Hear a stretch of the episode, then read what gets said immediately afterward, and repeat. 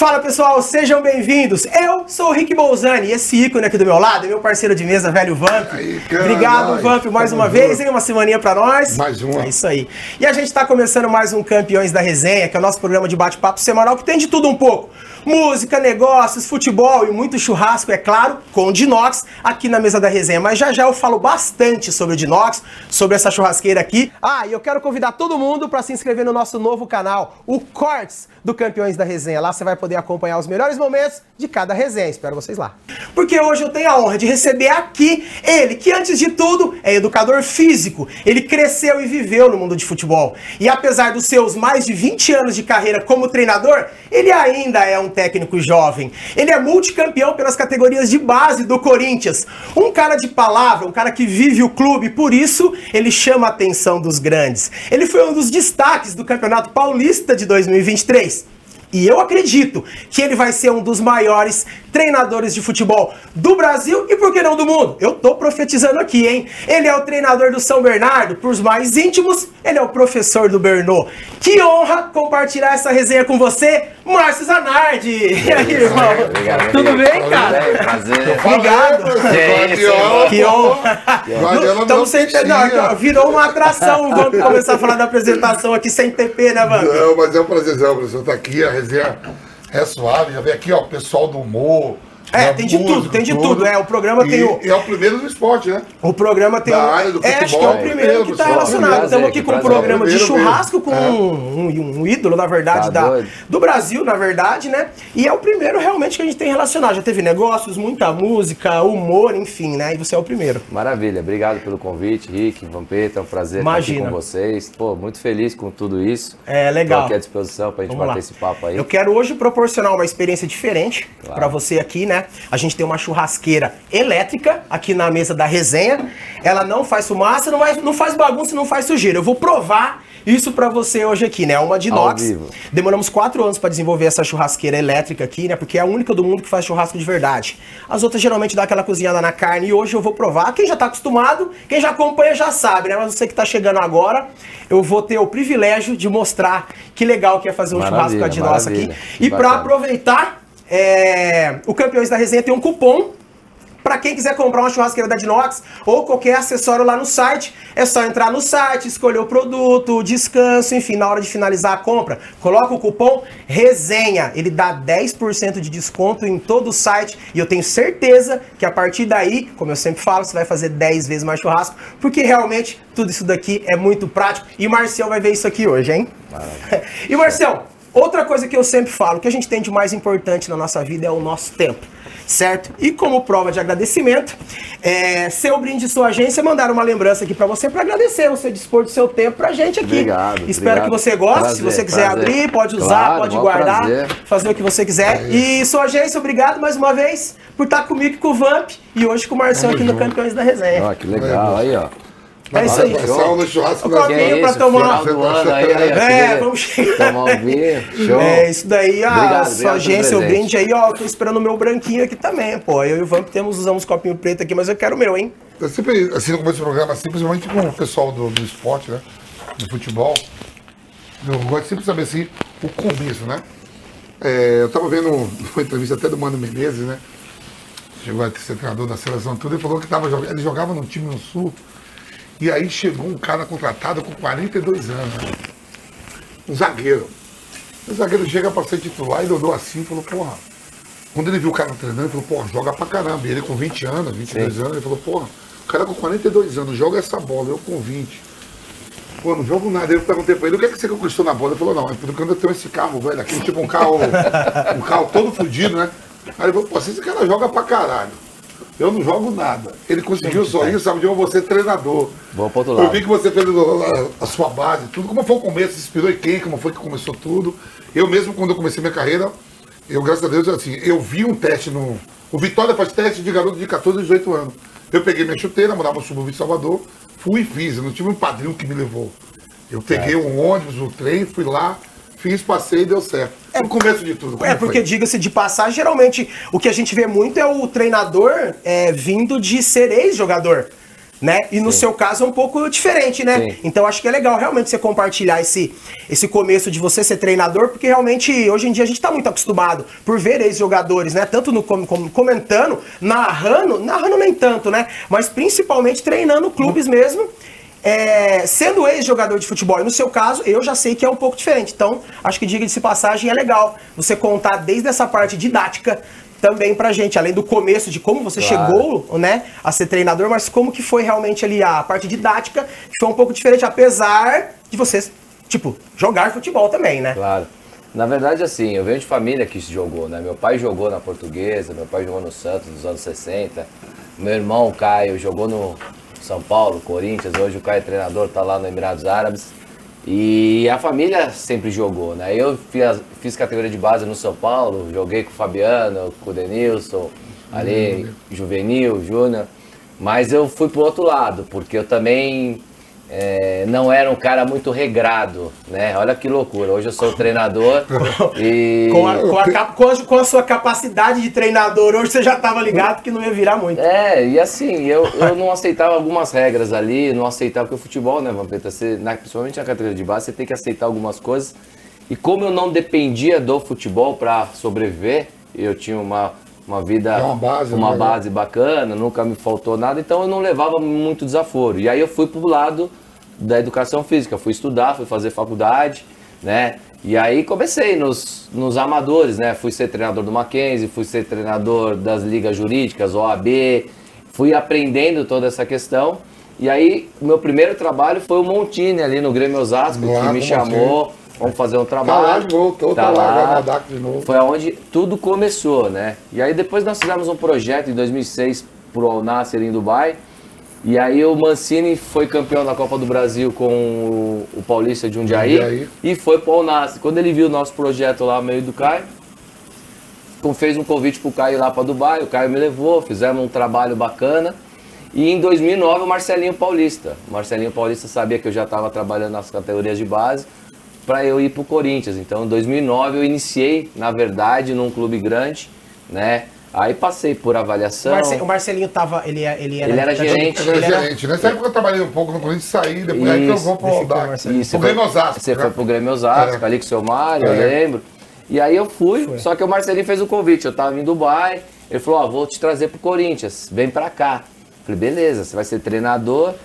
Mas tinha Zé Augusto, Zé Augusto. tinha. O Rincon, o Rincon ainda tava. O Rincon tava, lá no também, Flamengo é, de Guarulhos, era- tinha o era tudo- Rodrigo Leitão, tinha vários treinadores. Eu falei, pô, O Edson, era Edson também, não? o Edson, Edson. Aí ele falou: você vai ser treinador da avaliação, da peneira, aonde iniciava mesmo no Corinthians. E aí eu fui ser treinador na avaliação, e aí eu criei algumas ferramentas para não só fazer. Quem jogou sabe como que é fazer peneira, né? Você vai lá, joga 10 minutos, o cara não te Dá vê, ver, Não né? te vê nada, vê, né? vê nada. conta, né? Aí o que eu fiz? Eu selecionava os melhores, eu fazia 40 minutos de jogo, 20 por 20, selecionava os melhores e fazia eles voltarem durante um mês, mas de terça e quinta, por exemplo, para Um eles dia que treinarem. não, que não tava a galera toda. Que não tava. Aí eu fazia treinos, e aí eu chamava o Zé Augusto, o Rodrigo, chamava o Odilon, que tava lá, ó, vou ter um time da peneira aqui pra jogar contra o Sub-15. Mas, Dá uma mesmo, olhada. mas mesmo assim, quando tem os 10, 15 minutos ali pra o cara mostrar ou não conseguir mostrar, onde você pegar, onde você sentia que o cara, você podia convidar pra fazer esse treinamento? No, você via no quê? Num domínio de bola, Ah. num passe diferente, ou então na, tipo, fazer ali um estilo vamp ali no meio que distribuía jogada? Como que você conseguia sentir em pouco o nosso- tempo o nosso trabalho, cha- né? pra poder sentir né? A essas... gente a percebe, a bola, gente não percebe já quando o cara entra no campo, como já amarra a chuteira, Você já- como ele já se familiariza com os caras, entendeu? Então assim, você coloca nas posições. Eu aprovei o Pedrinho no Corinthians. O Pedrinho, ele veio direto na categoria, mas ele não pegava na bola.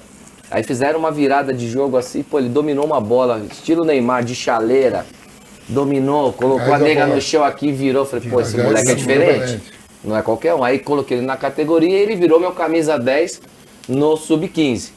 Então a gente foi fazendo isso daí. Então a experiência. Aham. E aí eu chegava pro treinador e falava: olha, eu tenho esse time, dá uma olhada. Aí eu ia lá ganhava da categoria.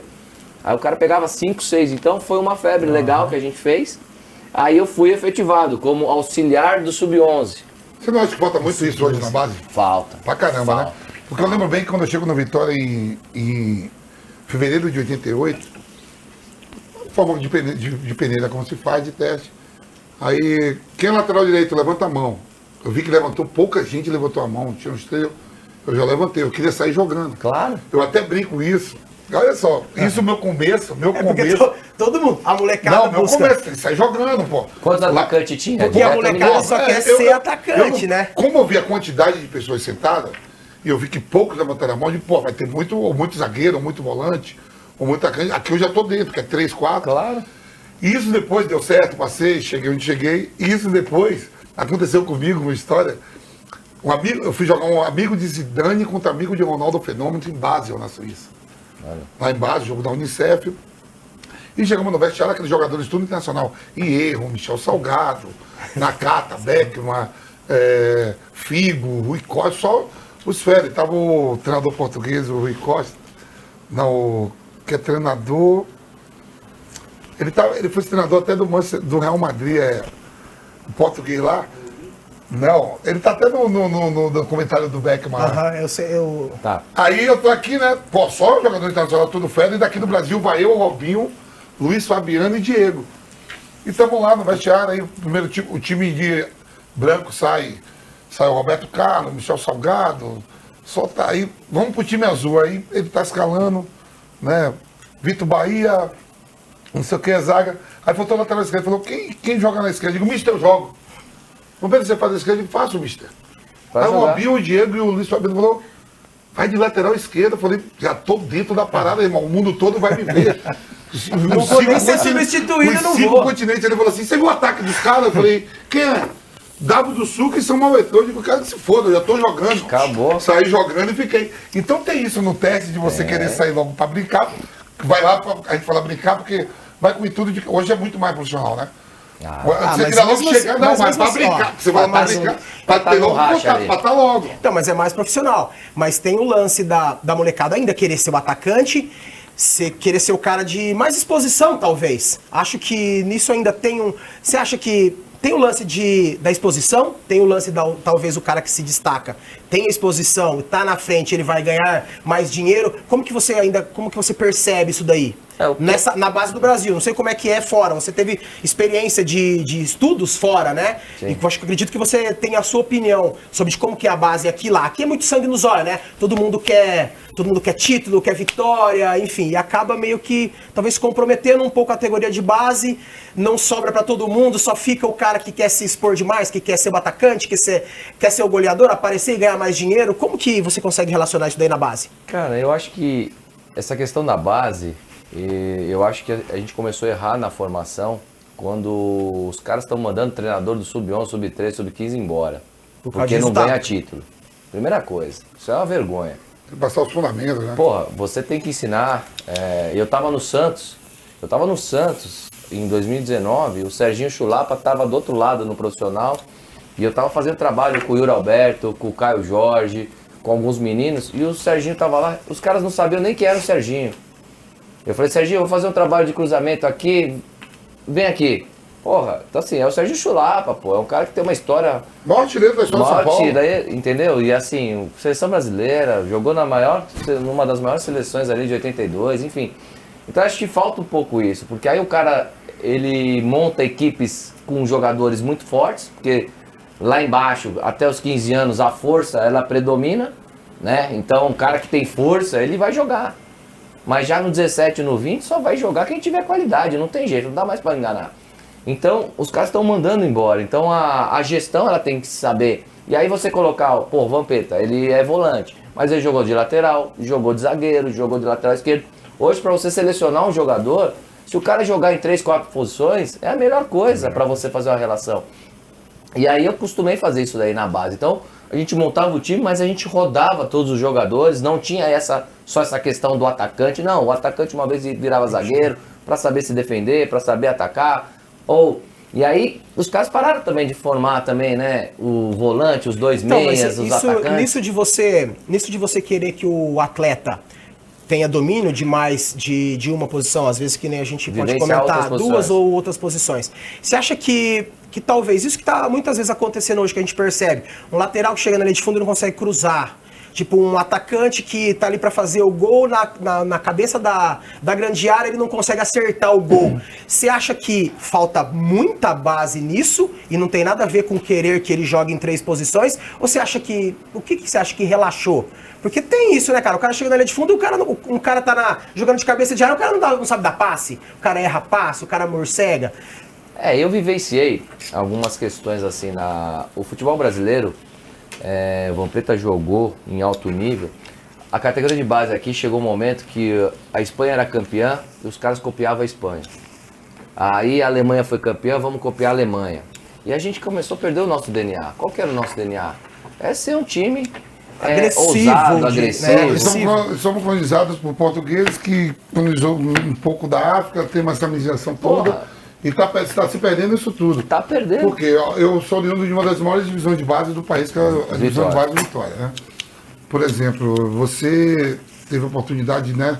Corinthians, Santos, Pedrinho outro, e outros e outros que vai falar aqui, outros jogadores.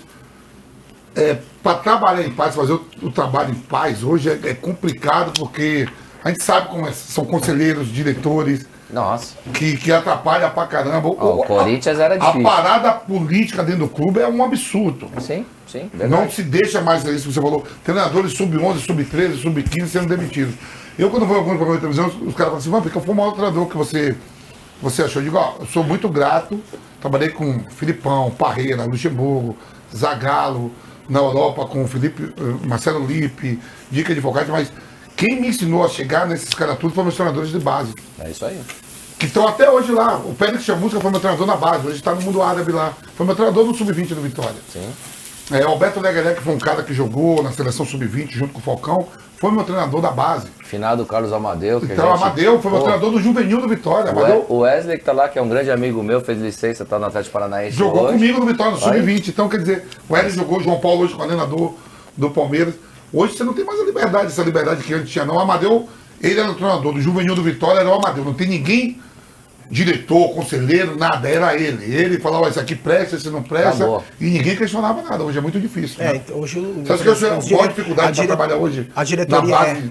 Ah, não tem a dúvida. É, essas interferências. Eu mandava jogador embora no, no Corinthians, tinha cara que me chamava diretor para fazer relatório porque que eu mandei embora. Falei, Voltava o jogador. É ruim é fraco, não vai jogar no Corinthians. Mas aí tinha o interesse. Aí o cara, pô, mas é. O, quem indicou foi. Eu falei, não interessa quem indicou, interessa dentro de campo. O meu time, nós somos campeão do mundo no Sub-17, ganhamos do Barcelona, Real Madrid. Esse jogador não carrega a chuteira desse que tá aqui. Então não vai ficar. E a gente já sabe, mas aí você manda embora ele volta 4, 5 vezes. Você acha que hoje isso que atrapalha mais na divisão de base do futebol brasileiro? Isso acontece hoje em todos os clubes, né? Num clube que não tem que hoje. Virou muito um negócio. Exatamente. Num clube que não tem SAF, que não tem uma direção, que, é, que tem essa parte de conselheiros, existe bastante, sem dúvida nenhuma. Porque o conselheiro não quer mandar o jogador para a peneira, ele quer mandar direto para a categoria. Porque ele quer falar, tá vendo? Eu tenho força lá e eu mando Vai treinar lá. Com grupo. E muitas vezes os caras pegam dinheiro, já pega o dinheiro do coitado e já coloca lá e promete que vai ser vai ser aprovado. Aí você manda embora. Entendeu? É, é vou, vou diga-se diga de passagem, vou dar uma, né, não sei se, se você tá afim de, de falar sobre o assunto quando você saiu do Corinthians. Sim. Você não estava numa polêmica, mas você foi envolvido numa, numa polêmica na época. Foi exatamente na época que você saiu, a pós-polêmica, pós né? Foi. Eu tava na portuguesa. Você já tinha. Ah, você já, mas você já, já, tinha, tinha saído. Ah, você já tinha saído. Isso. Mas você acha que teve alguma coisa relacionada com as polêmicas que houveram? você ter provocado a sua saída de lá por esse lance do, do jogador, do dirigente, tudo que aconteceu? Não, na verdade, eu mandei o jogador embora, eu tinha relatório, o jogador veio, e aí o Agnaldo, que é amigo do meu pai, Agnaldo Moreira, tinha uhum. feito negócio com o meu pai, e os caras quiseram induzir toda essa questão. Então, assim, o Augusto Melo hoje, que é diretor, que está lá, que está a presidência, era um diretor nosso. Então, assim, a parte política, você está próximo de um cara, ele quer te derrubar. Porque eu não era uma pessoa boa para estar naquele momento, porque a gente fechou, a gente cortou, a gente, a gente formava os jogadores. Ou era né? jogador ou era interesse. Exatamente, Se eu não tinha interesse, exatamente. era só jogador. E esse jogador eu tinha sido. Eu, eu mandei embora. Eu falei, pô, se alguém pegou dinheiro, Eu não sei, porque eu mandei o jogador embora. E aí o pai do menino que pagou tava puto porque deu dinheiro pra um monte de gente. É o que mais tem hoje É lá. o que mais tem. Então, assim, você fica numa situação é, bem complicada, bem desconfortável. Se você não tiver uma blindagem, você tá ferrado. É, eu lembro da, eu lembro da, da- das Sim. conversas, da polêmica que, eu, que houve e tudo mais, que apesar de tudo não, não teve nem citação, né? Nada. Não, tem, nem, não teve nem citação sobre esse Nada, assunto. porque quando a gente encara de fato as coisas e fala a verdade, entendeu? Então eles querem te induzir. E você acha que hoje, no formato de modelo, que a gente vai entrar muito em, em, em em- equipes antigas, que você é treinador, e São Bernardo também, você acha que esse estilo de, de política que tem no São Bernardo, isso seria inadmissível? É, seria impossível de acontecer? Porque mesmo Impossível. assim, independente de ser um clube empresa que tem ali as pessoas com o braço forte administrando, tem diretoria também. Tem diretoria que pode ser influenciada, mas você acha que isso é impossível de acontecer nesse formato de, de É, clube? Eu, eu, eu no São Bernardo hoje, a gente toma as decisões assim. É o Roberto Graziano, que é o dono do clube, e o Lucas Andrino, que é o executivo de futebol. As decisões somos nós. E não tem mais ninguém. Você acha que assim, ao longo da né, sua carreira aí, é o lugar que você está tendo mais tranquilidade para trabalhar? Sem dúvida. Sem dúvida, Vampeta. Sem dúvida. interferência, será que o Santos, Corinthians, Isso, isso. não deixa trabalhar em paz, né? É, a não- parte política, né? É, a parte política ela te E a parte muito. política, Porque- assim, o coordenador quer que você trabalhe em paz, ele monta a comissão sub-17, 15, 13, 11, só que a parte política não deixa trabalhar em A paz. parte política ela te arrebenta. Um clube desse aí, ele te Porque o arrebenta. presidente precisa daquele conselheiro para ter voto. Ele prometeu Não. coisas lá atrás, né? Ele se juntou com as pessoas ali. Então, assim, eu costumo dizer que você é mandado embora não pela sua falta de capacidade, mas sim É pela parte política. eh, pela parte política. E a gente tem que estar muito alinhado. E o São Bernardo hoje é isso, ele não tem parte política, não existe parte política. É só parte assim, esportiva. Vamos fazer o certo, vamos por esse caminho, deu certo, deu, deu errado, somos nós. E seguimos em frente, que é o que acontece hoje no Red Bull, que acontece hoje nos clubes que tem a SAF, tem E em contrapartida agora, né, é, a respeito do clube empresa, Red Bull é, tem uma base realmente, tem uma base estruturada financeiramente também. Agora, o que muda um pouco de lado, é, a parte financeira da molecada, que já ganha, né, já categoria Já. de base, dependendo do, Já. do clube, mesmo que não seja tão grande, mas já que já é mais estruturado, a molecada ganha bem. O que que é- a molecada ganha o quê? Mas o que você acha? Como que ganha média do quê? pra- Vai de clube para clube. Mas né? deve ter uma, uma média de algum jogador que ganha Por bem exemplo, no, da base. Vamos falar assim, ó. Eu cheguei no Santos em 2019. Tinha muitos jogadores que não jogavam no profissional, que eles já faziam contrato. Já tinha meninos ganhando 70, 80 mil por mês. por mês. E E moleque de 16, 17 anos. É muita grana, né? É muita grana. E você acha que isso daí tá mascarando ou tá deixando a molecada desanimada pra ter um futuro, uma carreira mais duradoura? Eu acho que não Por tá conta des- de, às vezes, o cara tá com 24, 25 Eu acho que você anos. acaba dando dinheiro pra quem não é de verdade. Entendeu? Porque se você pagar pra quem vai virar, tá tudo certo. Eu acho assim, tá, qualquer jogador que deu meio chutinho aí já tá ganhando 70, 80 pau. Então acho que por causa dessa questão de não perder o jogador, o Palmeiras hoje, o João Paulo, hoje é um exemplo claro de trabalho profissional, de organização, de valorizar, de vender, pôr pra jogar. E o pessoal deu a confiança para ele. E eu Tá acho que louco. conselheiro ninguém se mete. Ninguém se mexe. Em outra divisão de base é muito complicado. Não, o ele Pal- conseguiu conquistar isso no Palmeiras. Ex- exatamente. Em outros lugares é difícil pra Ah, caramba. no Vitória ele já tinha problema, com certeza. Então, assim, é, se você não valorizar o seu jogador, você vai perder, né?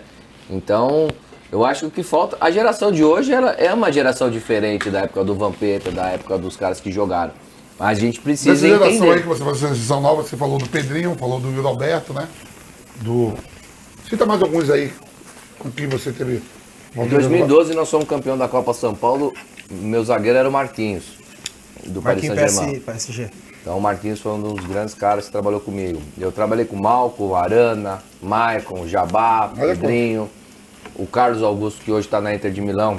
Seleção convocada. Ele era. me- Eu coloquei ele no Sub-15 num torneio em Votorantim de lateral esquerdo, porque ele era atacante.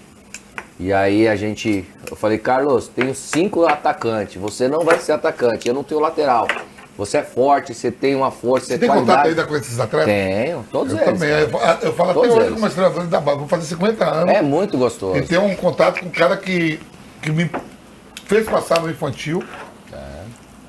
O meu treinador do juvenil e do júnior, eu tenho contato com todos até hoje.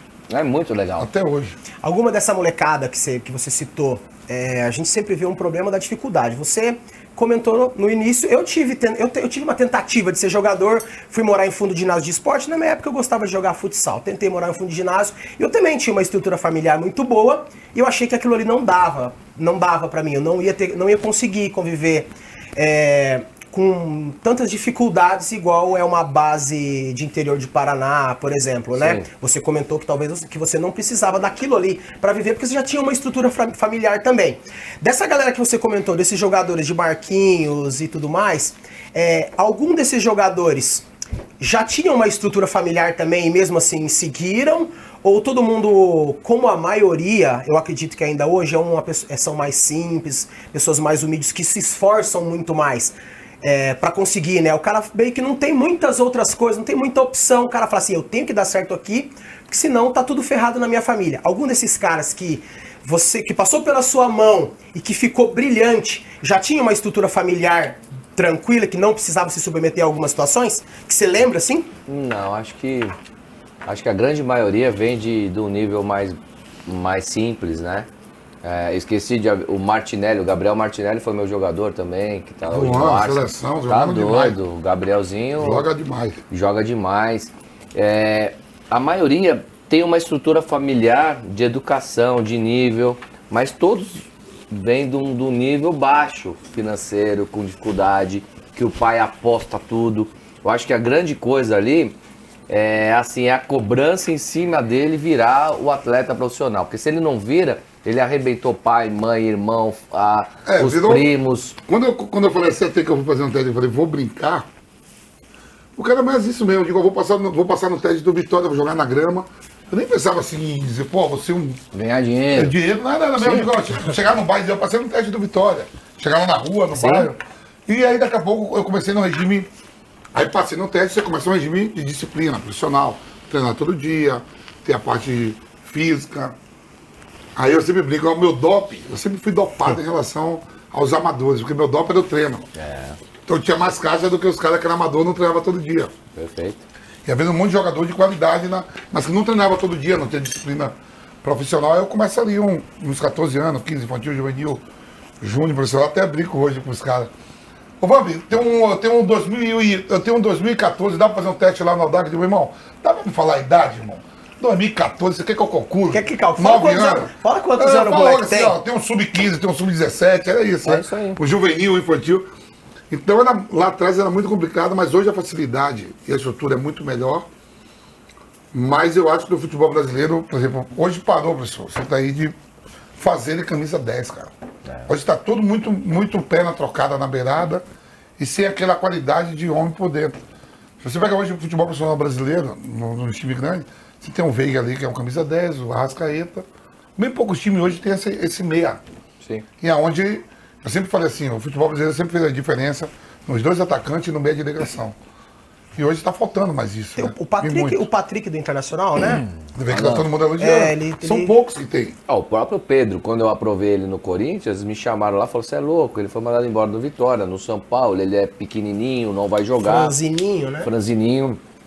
Mas a gente tem que entender, né, que hoje o futebol mudou, que hoje o, o, camisa 10 tem que fazer uma sombra ali, marcar o volante, mas ele não precisa ser defensor, né? Então ele só precisa correr um pouquinho ali e ajustar a parte tática.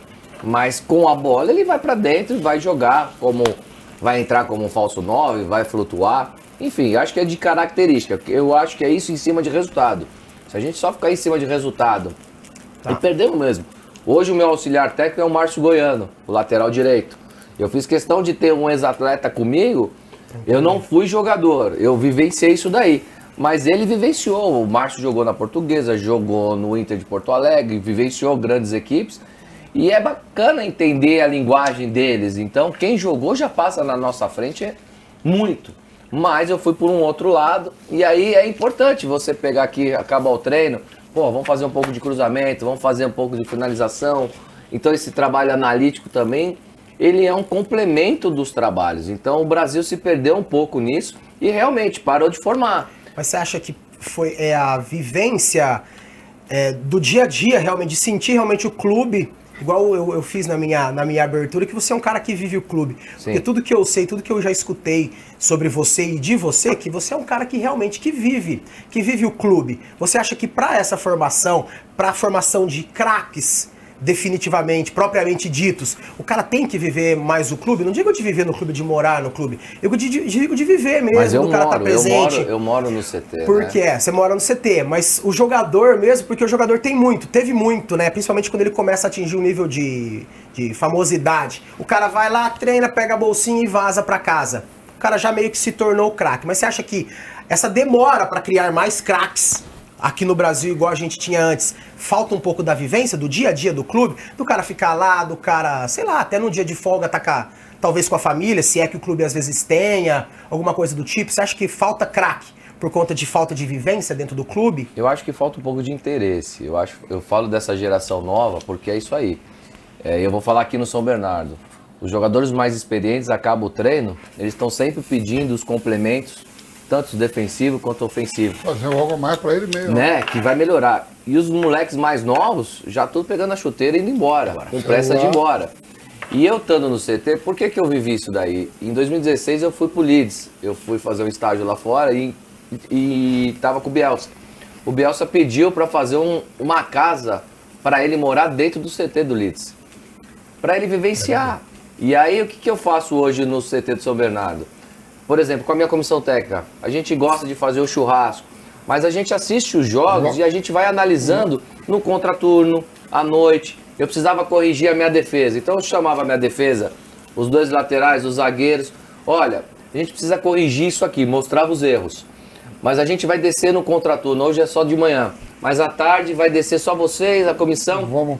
Vamos filmar, coloca o drone lá, vamos fazer um trabalho e filmar. Aí o cara fala, porra, não acredito que isso daí é bom. Então você mostra os erros. Então assim, você não tem muita pressa para ir embora. Porque a gente está vivendo um futebol muito profissional. Se a gente ficar sempre na mesmice. E aí eu pegava o atacante e falava, olha, tá vendo o gesto técnico do Haaland ou do, ou do Pedro? Vamos olhar os caras aqui, por que estão fazendo o gol? Olha, ele domina desse jeito, domina orientado, domina para frente. Independente de você falar bonito ou feio, mas você tem que falar a linguagem do cara, mostrar onde ele está errando. Então eu gosto de utilizar muito imagem, né? Porque você coloca a imagem aqui, o cara, porra, não tem muito o que fazer. Então eu faço treino contra turno e aí come, os caras começaram a pedir bastante trabalho, né? E também, se eu vou para minha casa, eu chego na minha casa, aí eu tenho que pegar minha filha na escola, eu tenho que ir no supermercado, eu tenho que fazer isso, fazer aquilo. Chega às 10 horas, eu tô morto, eu não consigo assistir jogo, eu não consigo pensar nos trabalhos do outro dia. Então eu consigo vivenciar bem a minha vida, né? E trabalhar, porque eu vou na fisiologia, eu vou na fisioterapia, eu entro na cozinha, eu sou um cara que me preocupo com o que o jogador está comendo. Isso foi desde o começo? Essa, ah, essa, isso, essa é metodologia. Não, essa isso, é, isso é aprendizado. Mas você consegue aplicar mais isso agora no, no profissional ou você já conseguia fazer isso eu consigo também fazer bem outros? no São Bernardo porque eu tenho carta branca com o Lucas. Entendeu? O executivo acredita muito em mim, me dá carta branca para eu fazer o trabalho. Eu, quando fui jogar no São Paulo. Mas você também precisa, desculpa interromper. Eu vi mas o você... Tele Santana fazer é. isso no São Paulo, Entendi. né? Mas você precisa chamar o jogador para você também. Ah, mas você precisa chamar. Você... O jogador é inteligente, ele sabe se o cara conhece ou não conhece. Mas por conta de comportamento, de relacionamento por mesmo. Tudo, por tudo. Ele, ele, ele quer saber comportamento, porque o jogador ele quer saber Isso da é verdade. Atleta. O atleta, quando para, uns consegue ter uma carreira mais adiante. Joga, eu vi o Fábio aí, tá jogando com 42 anos no Fluminense. Mas a maioria é 30, 35 anos, 36 novo para a vida. Então você tem ali que pegar tudo no começo mesmo para. Que a maioria para com 36 anos. 37, o meu volante, 37. o Rodrigo Souza, hoje que é o meu capitão, 36 anos. Trabalha pra caramba, pede complemento, mora no CT. O Vitinho, que rompeu o cruzado contra o São Paulo ali, tá voltando. Sempre foi o 10. Eu falei, Vitinho, eu vou trazer você um pouquinho para ser um segundo. Deixa eu te fazer uma pergunta. O... É que eu falo assim, ó. É, você olha um atleta, você contrata aquele atleta vendo o que ele está fazendo de bom. Você fala, porra, esse cara aqui é bom. Tô vendo ele jogar. Você está contratando não por ver ele treinar. Sim. A maioria, tudo que é contratado é por ver jogar. Sim. Esse que eu tenho uma bronca da porra no futebol por causa disso. Eu contrato o atleta porque eu tô vendo ele jogar, valendo três pontos, TV, tudo. E esse atleta, de repente, no treino, tem cara que é leão de treino pra caramba. É. Você não pode deixar de treinar, porque senão você não tem condições. Se você erra no treino, é sinal que você vai errar no jogo pra caramba. Perfeito. Certo? Aí o cara fala assim, pô, peguei milhões nessa porra aqui, olha, a Inhaca que esse cara tá treinando. Mas eu não, eu não contratei ele vendo ele treinar. Ele, ele, ele, ele vale milhões porque eu vi ele Jogando. jogar. Isso não quer dizer que o atleta não tenha que treinar. E aí, quando o cara chega, muda de posição, você vê ele jogar de, um, de uma forma, bota em outra, não que não possa ajudar. Mas, por exemplo, se eu contratei um volante que tem característica de jogar, de sair pro jogo, eu contratei ele porque ele tem essa característica. Não, agora você vai jogar preso ou vai, onde Você você, mata paga. ele. Você Você mata. mata, você mata a contratação, você mata tudo. Perfeito. Tudo. Então, quando o Corinthians comprou o atacante lá de Beirada, que agora não tá mais no Corinthians, foi pro Paysandu, foi pro Remo. Pô, esqueci o nome dele, cara. Aí o, pô, quem contrata ele? O, o Luxemburgo olha, pô, não, não, não quero mais. Isso Não, ele contratou o meu jogador, o Barleta. é baleta, pô. Mas foi tá pro Ceará. tá- É isso que eu tô falando, né? Não, Barleta. É isso que eu tô tentando. Viu como ele jogava no Campeonato Paulista com você? Rápido, paindo e tal. Aí vem, contrata. Já Pra o conhece, lateral. já conhece outros caras de outros carnavais que já tá no Corinthians há um tempão. E daqui a pouco, com três meses, vai falar que o atleta não serve. Eu fico maluco com essa parada. Mas foi o que aconteceu. Eu, eu, eu- Aí ele foi parar no Ceará. E poucas oportunidades. Ah, não tá preparado, tem que ter caixa, tem não sei Não, o quê. o Corinthians comprou ele, Deu um problema lá na deu um problema Copa. lá. E aí os caras me ligaram, pô, mas ele jogou. Falei, nós ganhamos do São Paulo, nós ganhamos do Corinthians. Ele Fez um campeonato, porra. vestir a camisa do Corinthians é diferente? Claro que é diferente. Mas as características dele dava certo porque a gente jogava com três zagueiros, a gente fazia um 3-4-3 e ele não marcava o lateral. Ele pressionava sempre o zagueiro e flutuava como meio atacante. Mas quando precisava, ele fechava por dentro. Cara muito bom. Aí chega no Corinthians, o Corinthians jogando com duas linhas de quatro, ele tinha que marcar o lateral. Chegou um dia que É ele. onde ele, Porra. ele gosta de ir pra dentro. E aí ele rouba a bola aqui, na intermediária Muito defensiva. Ele vai sozinho, sozinho, sozinho, não vai conseguir. Treinou até de lateral esquerdo. Então, assim, é, é isso daí mesmo. Porque. Por exemplo, o Corinthians contratou agora um jogador de 50 milhões, o Matias Rojas. 50 milhões de reais da operação toda. Aí você vê ele, ah, não é possível que tenha análise de desempenho, você tem lá comissão técnica, tudo, ó. Pô, tô vendo esse cara jogar aqui, ele joga dessa forma no ele joga assim, assim. Compra o cara por 50 milhões e bota pra jogar de uma forma diferente. Não pode. A negociação vai dar merda, vai dar tudo errado. Claro. Você tem um esquema, qual, você tem um esquema tático definido Cara, sempre que você gosta? isso que o Vampeta falou, 4-4-2, ele é muito 4-3-3, importante. Eu, esses dois anos, a gente tava jogando com uma linha de três, mas a gente variava quando a gente precisava vencer, ter mais um por dentro. Porque acho que você não pode ficar engessado numa plataforma. Mas você precisa contratar, que nem. Se eu jogar com uma linha de três, os meus, os meus alas tem que ser ofensivos. Não adianta ser laterais que são defensivos, porque eles viram como se fosse Vai ponta direita. é. Entendeu? É que senão você vai ficar com 5, né? Exatamente. Você vai ficar com então cinco você na precisa linha. ser inteligente aonde É. na contratação, nos análises de mercado, E colocar na sua melhor função, porque eu acho que o grande desafio do treinador é tirar o melhor de cada jogador. Mas não dá pra você ficar inventando. O Vampeta é um 8, né? Ele joga de 5, joga de Em algum 5. momento você pode Mas, improvisar, então, você pode improvisar, mas, tirar pô, mais do atleta. Mas, e, e você hoje, você sempre teve na categoria de base formando muita gente, mandando muita gente pro, pro, profissional. pro profissional. Sim. Hoje você está no profissional do São Bernardo, um, um clube que está, poxa, se estruturando muito bem. Como que é a contratação dos jogadores de vocês? Tem uma base também no São Bernardo legal já? Ou, e, não, não, e, é, tem a base legal do São Bernardo e como que funciona a contratação de jogadores para fazer isso daí que você tava- que você estava citando, na linha de, enfim. Isso é uma pergunta bacana, porque assim, é, a base do São Bernardo ela está sendo construída, porque é um clube jovem, né? Quatro anos, Então né? é um clube que ainda precisa entender o que é a base. Hoje a gente tem um executivo de futebol que é o Lucas Andrino. O Lucas, ele é o responsável pela montagem do elenco. Então assim, é, ele sabe a forma que eu jogo, que eu tenho a minha maneira, eu sou um cara mais agressivo, gosto de pressionar alto, gosto de ter a posse e gosto de sair jogado em construção desde o início. Então, assim, ele já sabe como eu. E aí a gente fez uma reunião, eu queria saber o que, que o São Bernardo quer Entendi. fazer. O que, qual que é a característica do São Bernardo? Quer jogar com um time reativo, o time esperando, saindo na transição, né? Um time mais defensivo, um time mais competitivo. Então eu pude entender o que o São Bernardo. Ó, o São Bernardo quer ser protagonista. Então, protagonista, você precisa ter jogadores bons. Mas daí você pode interferir num pedido de contratação. Então, assim, eu não me envolvo com a contratação. ele já sabe as características, ele traz para mim, ele tem uma Você equipe monta. de análise. E, ó, Márcio, te- dentro do seu modelo, eu acho esse, esse, esse bacana. Eu analiso, falo, gostei desse, gostei desse. E aí a gente constrói junto a montagem do elenco. Dentro das características que eu acredito. Mas isso daí você leva em consideração você, você ser um cara. Na verdade, eu sempre. Que tudo que eu vi, você é um cara sereno, um cara que fala calmo, que transmite até uma. Aqui uma no churrasco, né? Aqui no isso que eu falar, né? até uma paz no jeito, No no churrasco jeito é de falar. Você acha que, que esse lance da contratação, de que você pode opinar sobre o que ele te, ele te coloca na mesa, vamos dizer assim, você acha que esse respeito é, é simplesmente hierarquia mesmo? Ou pelo São Bernardo estar no começo, ou por você também estar no começo como profissional?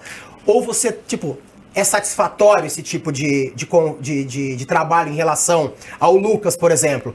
Porque tem treinador que chega no clube e o cara já quer, quer mandar jogador, não é? Então, mas isso é muito ruim, porque o cara quer já, já trazer jogador, eu não tenho um esquema com o empresário, eu não negocio salário, eu não quero ter esse vínculo, porque eu só quero ter o jogador performando. E assim, então, essa relação, eu e o Lucas, a gente quebra o pau.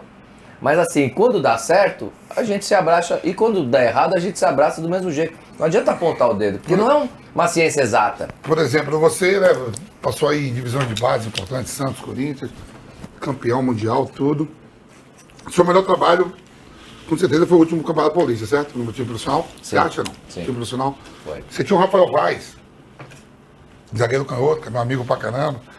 E vocês fizeram um Campeonato Paulista impecável. Você tinha um zagueiro que ele, ele tem um passe de meia. Tá louco. Ele consegue botar na cara do gol, lá de trás tudo, ganhou, ganhou jogos importantes em São Paulo. Água Santa e São Bernardo fizeram o time do ABC, fizeram ali uma campanha. A Água Santa chega às finais contra o Palmeiras. E agora para a próxima temporada? Já começou o treinamento do time profissional? Já, tá, já tem um grupo, já está montando? Nós já temos. O Rafael foi um cara muito importante pra gente no Paulistão. Tá no, é, a gente emprestou ele pro Londrina. É um cara que se preparou muito. A gente fala de idade, né? Mas é um cara que precisou se preparar para poder jogar ainda em alto nível, entender o modelo de jogo, porque é aquilo que eu falo. A construção, a iniciação é com o goleiro e com os zagueiros. Então assim, ah, o Rafael vai errar muito, mas ele tenta o tempo todo. Ele acha passe o tempo todo, ele coloca os caras, ele quebra a linha, ele acha passe na diagonal. É um cara ele vai absurdo. voltar com vocês para jogar o posição desse Não, porque ele tem contrato, mas eu já estou trazendo um outro zagueiro com as mesmas características, um pouco mais jovem, porque é importante você ter jogadores desse nível. Porque eu acredito que você tem que ter caras bons. Né? O meu meio, o Vitinho, que eu tava falando, eu trouxe ele para um segundo O seu volante capitão aqui. joga pra caramba. Eu sou fã dele, gente boa pra joga. caramba. E ele antigamente ele falava, pô, Márcio, eu antigamente eu só dava porrada. Porque eu só pegava treinador que mandava dar porrada, Justo, entrega. Falei, não, você tem que saber jogar de costas, jogar sem a bola, com e sem a bola. Então são características, né? Então eu acho que a gente precisa entender. É, é claro que quando eu volto pro São Bernardo e aceito vir pro São Bernardo, é porque eu tenho autonomia de fazer coisas que talvez Joga no estádio muito legal, campo bom, fevereiro Pô, de maio é o primeiro de maio parece É o- é a mesma é. do que o do Corinthians. tapetão. Tapete, os caras vêm jogar É. aqui e falam, caramba. Então assim, não é aquele campo ruim, estádio ruim, você joga por uma bola. Não, a gente joga a cidade agredindo. abraçou a causa? A cidade abraçou. Legal. Então assim, esses clubes têm que dar certo. Esses clubes que, que tem essas pessoas por trás, que eu falo muito do Lucas e do Roberto, que, pô, é, você tem autonomia. Eu tenho autonomia hoje no São Bernardo, respeitando o dono e o executivo. Mas assim, é, eu, eu consigo fazer com que eles acreditem no que eu posso fazer, entendeu? Então fica mais fácil. O São Bernardo tem uma. no O São Bernardo foi tem uma. Assim, Vampeta, nós perdemos a classificação na última, no, num gol. Nós perdemos, nós não subimos para a Série B por causa de um gol. Por causa de um gol. Não O. São Bernardo tem um projeto de estar na Série B em 2027. Em 2023 a gente bateu na trave. Então, assim, em três anos, agora vai fazer quatro de projeto, o São O Bernardo quadrangular final ficou ali com. Foi O Brusque. Brusque. subiu o Brusque do nossa chave Brusque e Operário. E o Operário. Então, nós ficamos com o mesmo número do Na última Operário. rodada, vocês e o Operário, vocês podiam ganhar e subir. Isso, o empate era nosso. Tomou gol no finalzinho. Foi o Nossa, que? Foi o 42. 42 segundo tempo, né? 42, choveu muito. Muito.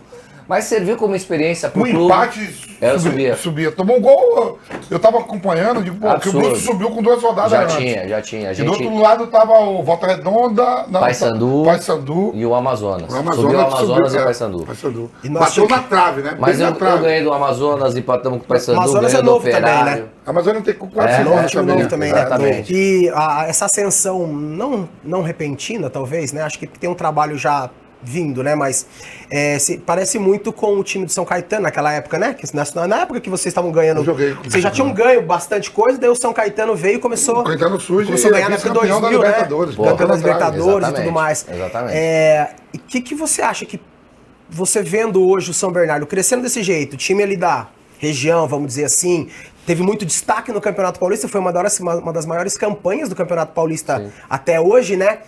E o São Caetano teve uma, uma, uma- uma ascensão muito alta e depois teve uma queda e acabou muito rápido, né?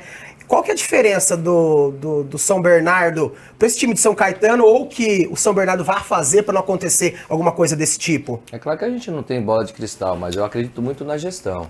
Gestão profissional. As pessoas que estão no comando têm que ser muito profissional. A gente não pode tomar as decisões com paixão, e sim com razão.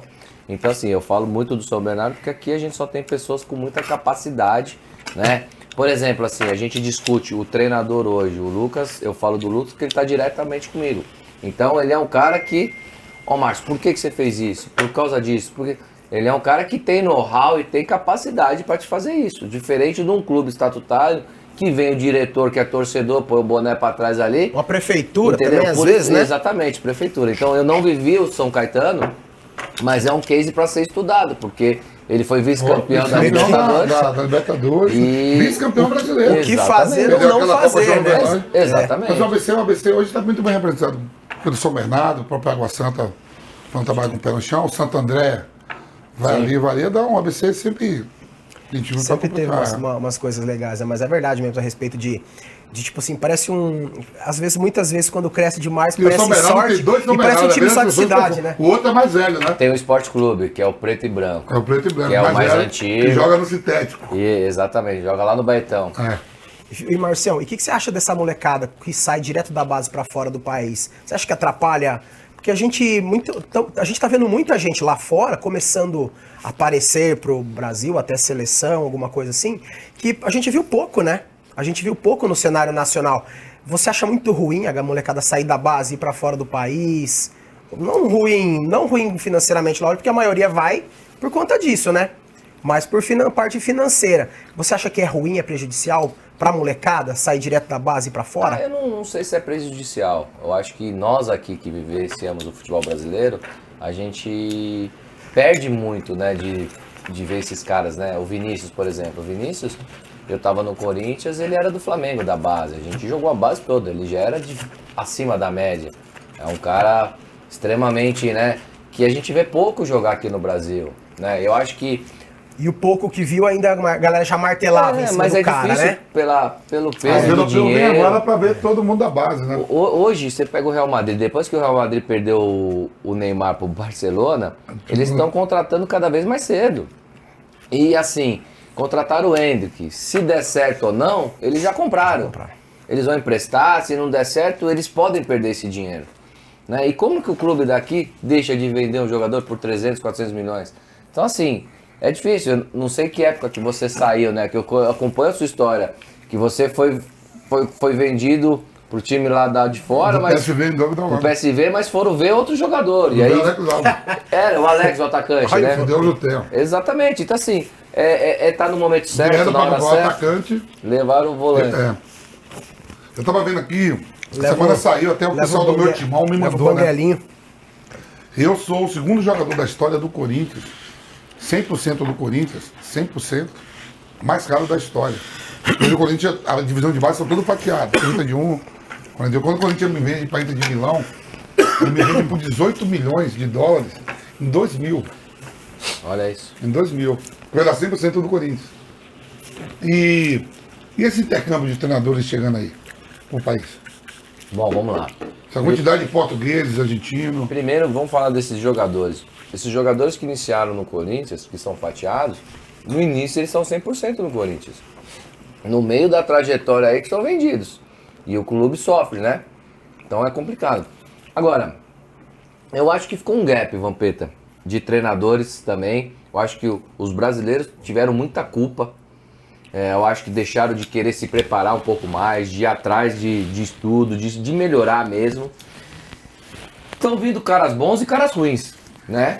Do mesmo jeito que veio o Caixinha, que é muito bom, veio É, o Abel, que é muito bom. Já- É, faz treino, né? já, cita, já cita uns bons que Não. veio, uns ruins aí pra nós, né? Não, os, os ruins que estão não deram certo. Tem cara que não dá O certo. Vitor É Pereira. pra ser elegante. Mas você sabe que o Vitor é Pereira é Não, um não. dos caras que tem maior currículo lá no Dos Portugal. portugueses. Ele, é, ele tem um baita currículo, não deu certo aqui. Chegar no em Portugal, ele tem muito mais currículo que o Abel. Exatamente, exatamente. coisa, não? O Palmeiras contratou um Abel num momento que ninguém Sem conhecia. saber, ele já deu- tava no PAOC lá, fez Deu um- uma sorte.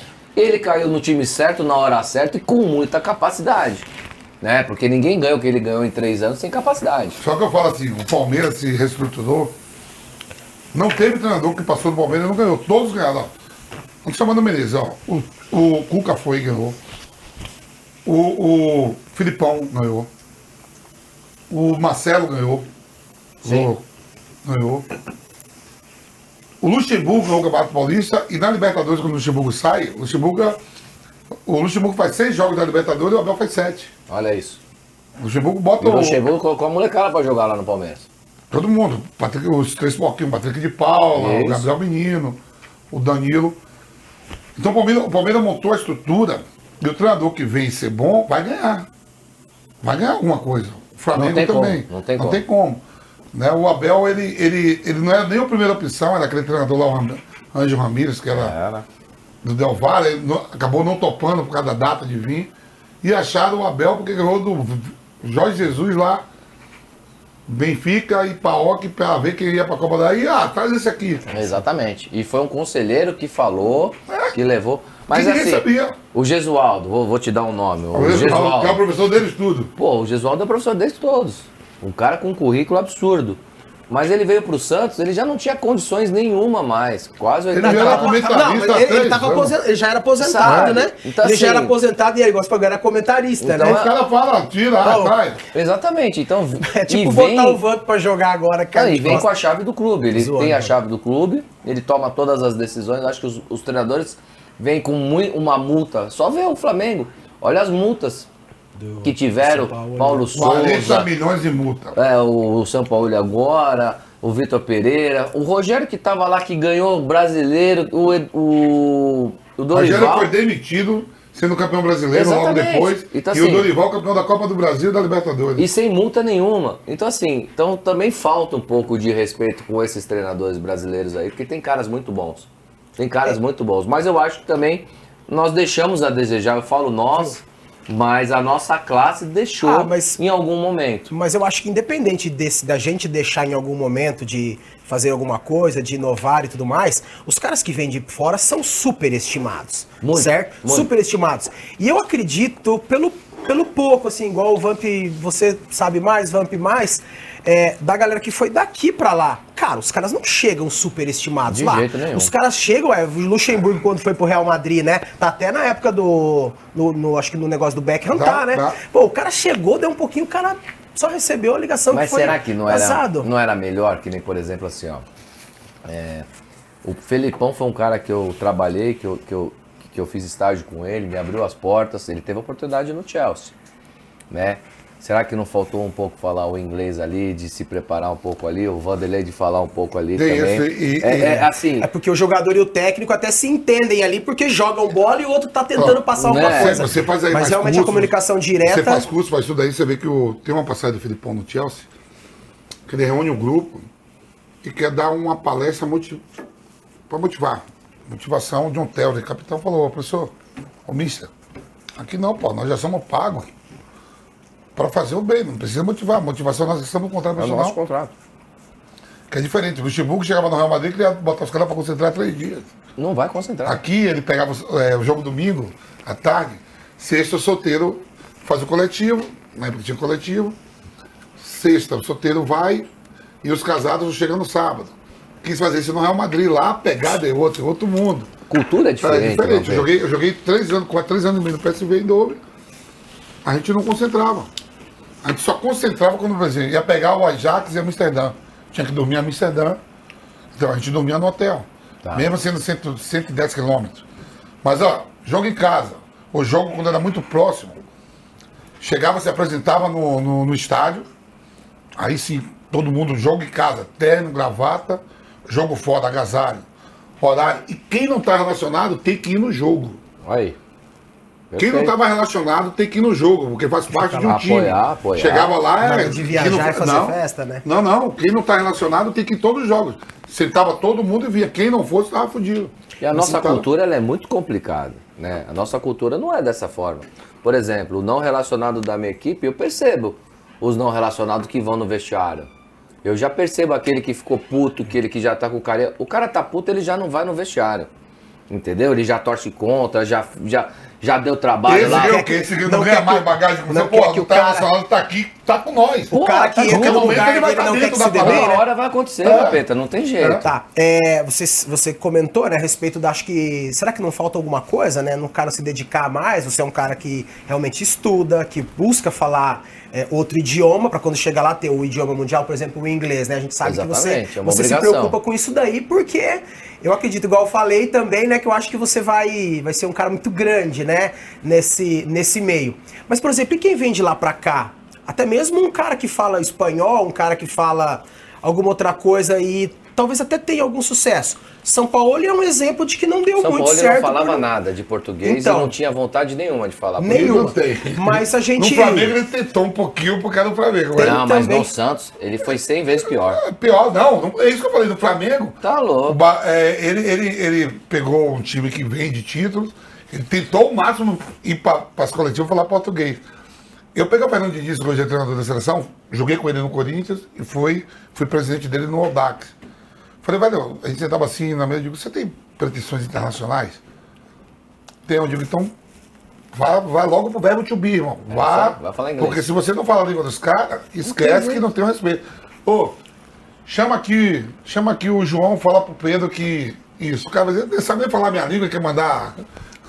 que quer mandar, mas é, mas é isso que eu falei, tem, tem a- o chumbo trocado também, né? A gente não às vezes muito se prepara pra ir pra fora, mas parece que é meio que um negócio. Mas eu vou te falar aqui, ó. Vou te falar do São Paulo e do Jesus, que eu tenho amigos que estavam lá quando estava o Flamengo. O clube pagando o preço que paga para esses caras, não é nada contra. O São Paulo não fez uma palestra, uma palestra em um ano e meio no Santos, para falar de metodologia, falar da forma que ele pensa. Mas será que ele não deveria ter colocado no contrato o presidente ou o executivo que contratou, exigir que que fosse feito dessa forma? Eu sou muito grato ao São Paulo que ele me abriu as portas lá, porque eu era treinador do 20 e do 23 e fui ser treinador do Sparring. Não sei como eu caí na graça dele. Mas isso que era muito difícil com todo mundo. né? Difícil. Ele tá aqui, O ó. ele- Serginho chulava falar pra mim, que o Serginho é meu amigo, eu era louco pra encontrar Não, com ele. o Serginho queria bater nele. mas todo ia treino. matar aquele. O que, que você acha que, que, que você acha que. Por que, que você acha que ele gostou de você? Cara, eu falava o que ele não queria ouvir. Então, assim, eu, eu falava Mas um de- pouco em de- reuniões, e aí ia falar um treino, ele tava discutindo o treino, aí o auxiliar dele falou, Márcio, o que, que você viu? Eu falei, olha, eu, eu achei isso, isso, isso, isso, isso. Ele ficava puto, quem é esse cara? Ah, não era opinião Não pedida é por ele. nada. E Não aí, são técnicos, e né, aí foi, foi, foi, foi.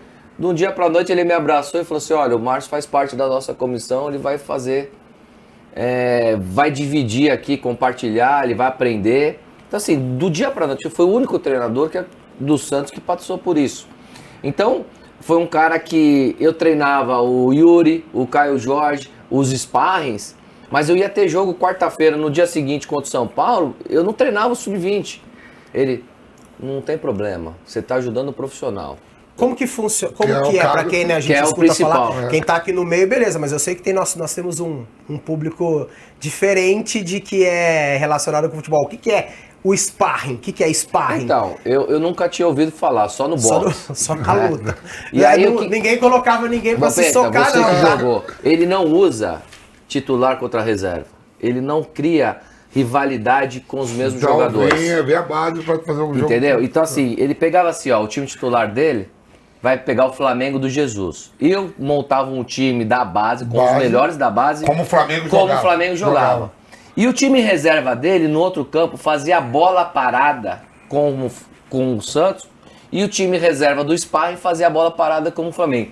E aí quando ele tirava esse daqui e vinha pra cá, ele não confrontava, então não tinha porrada. E ele desgastava demais o Sparring. Por exemplo, ele pegava Porque, um Vanderlei... porque o seu time de sparring era o seu time da base. Era o da base. Pra quem, né, Era o da Era o base. seu time da base. Você também tinha que jogar, Mas só que né? ele falava pro que- cara da base chegar uma hora antes do treino do profissional. Aí o moleque se trocava, ficava aqui no espaço. Aí esperava, esperava. Aí ele ia passar vídeo, ele demorava, o cara tá três horas no campo. Imagina, moleque. E moleque ganhando bem. E aí, que, que ele fazia? Ele falou assim: olha, vamos fazer um trabalho com o Vanderlei, porque era o Vanderlei antes, e o Everson. De bola no pé, zagueiro. Aí ele colocava os caras pra pressionar, era o sparring. Ele não ia colocar o Carlos Sanches, o Sacha, o Soteldo Claro. pra fazer esse trabalho chato. Ele colocava o sparring. Quando o moleque abriu o bico, troca cinco, vem cinco do sparring. Então ele acaba com o sparring. Ele mata mesmo o sparring e treina o time dele. Mas só que eu falei pra ele, eu falei, professor, Vai ver como ficava o seu time. então, eu falei, aí eu Desgastado perdia do São pra- Paulo, perdia de 3 a 0 do São Paulo, eu falei, pô, vou ser mandado embora.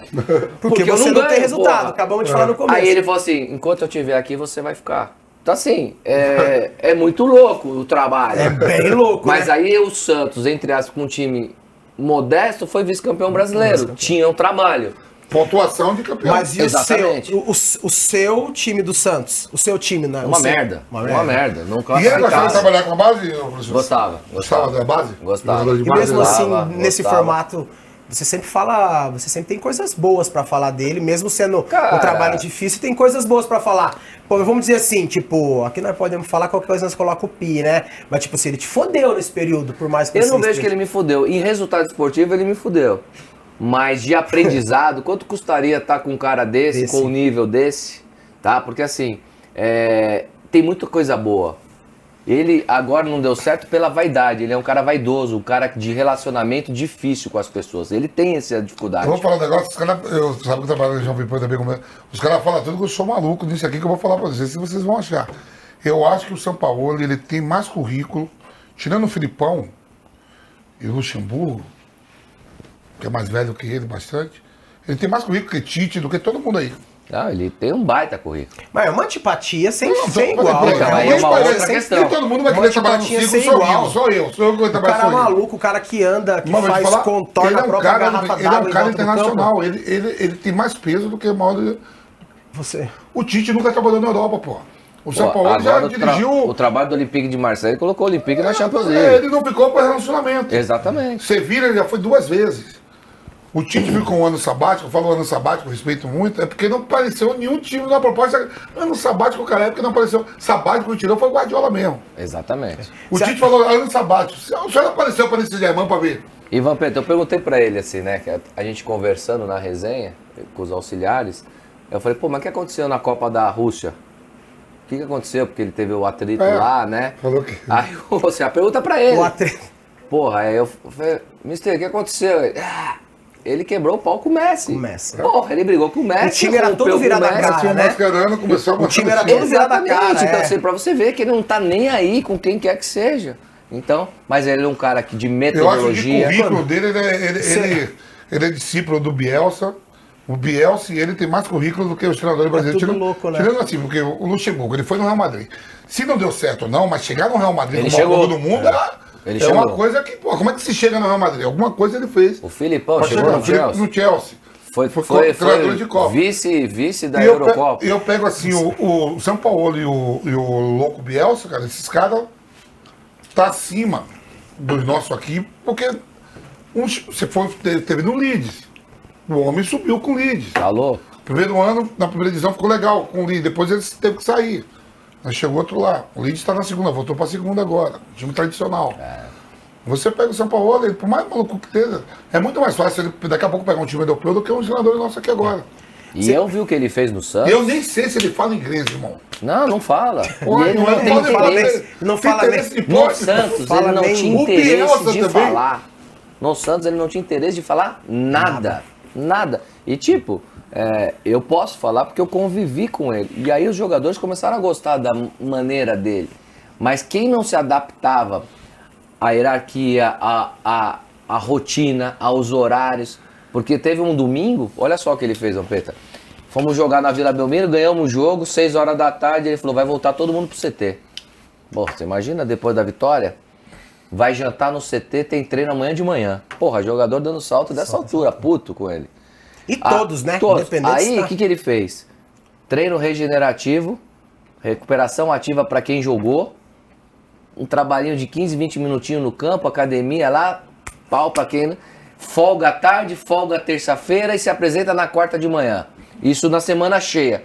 Era uma loucura fazer isso aqui no Brasil. É porque geralmente logo após a é partida, isso? Logo após a partida, até então o cansaço, vamos dizer assim, não bateu, né? Não, o cansaço bate 48 horas. É, o cansaço não bateu. Olha, o bate. cara é. Então assim, a fisiologia mudou e o cara veio, mas ele não perguntou, ele não compartilha. É assim e, E se pronto, dane, papo. pronto.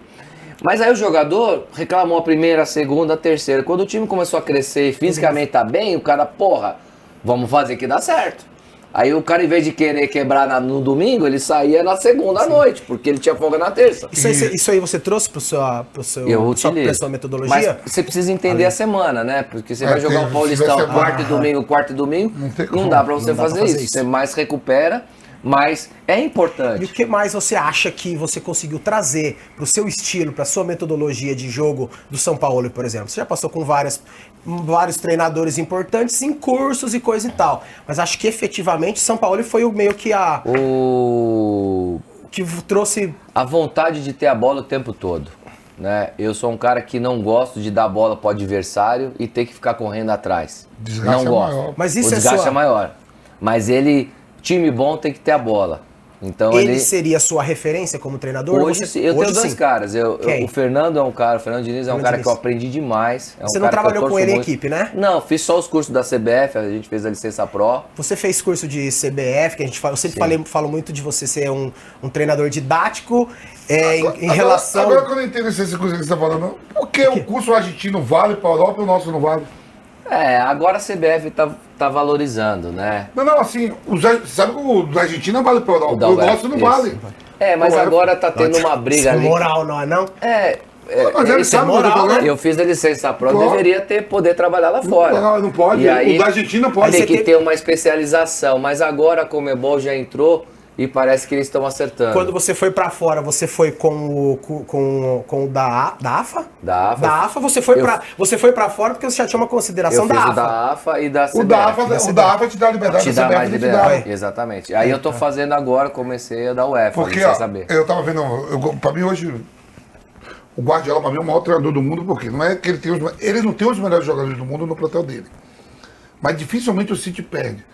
E ele falou, o cara, ele foi eleito o melhor treinador do mundo, ele falou, vem cá, vocês me elegeram o melhor treinador do mundo, quando ele ganhou a Liga dos Campeões, se o Lotário Martins faz o gol e a bola não bate no pé do Ederson, eu não sou.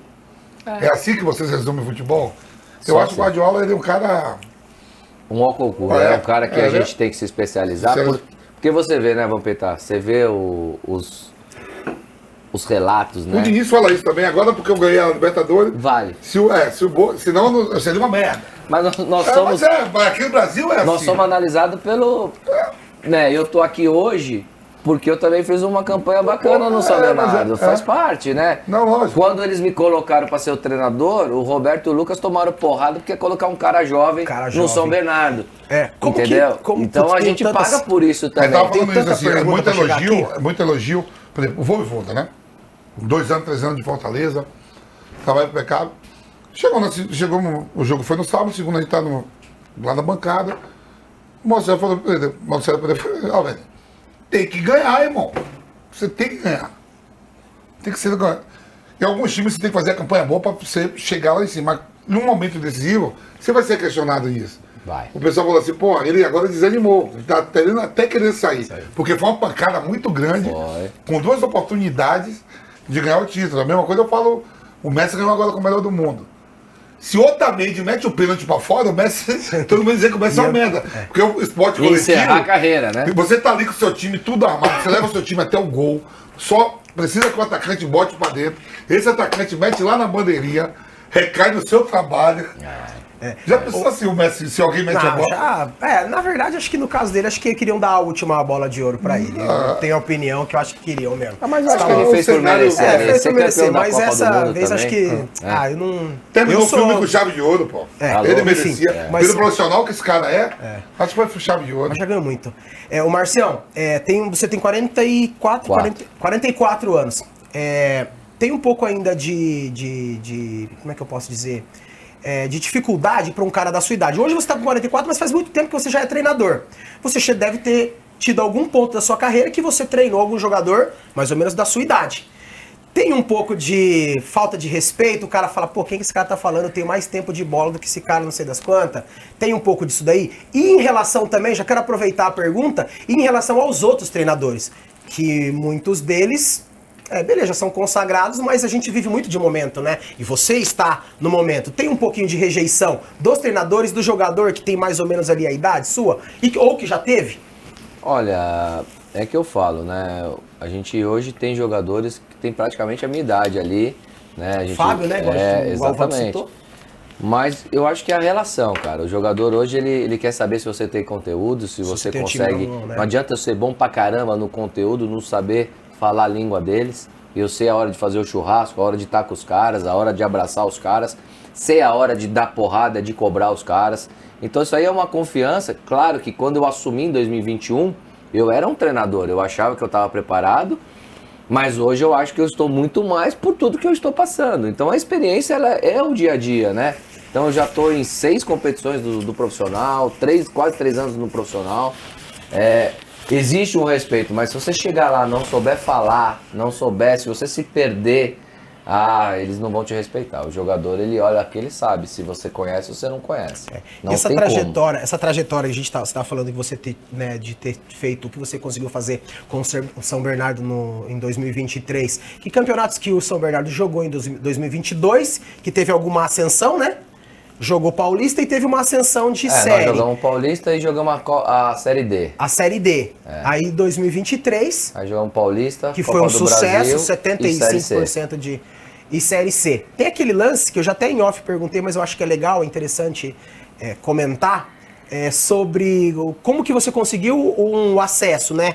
Que você ganha. ah, o São Bernardo ganhou a Copa Paulista. É, em E daí ele 2021. poderia escolher. Tem algum lance que é legal, né? As pessoas às vezes não sabem. Acham que ou o time paga pra entrar no campeonato ou começa lá na série sem fim É. pra começar.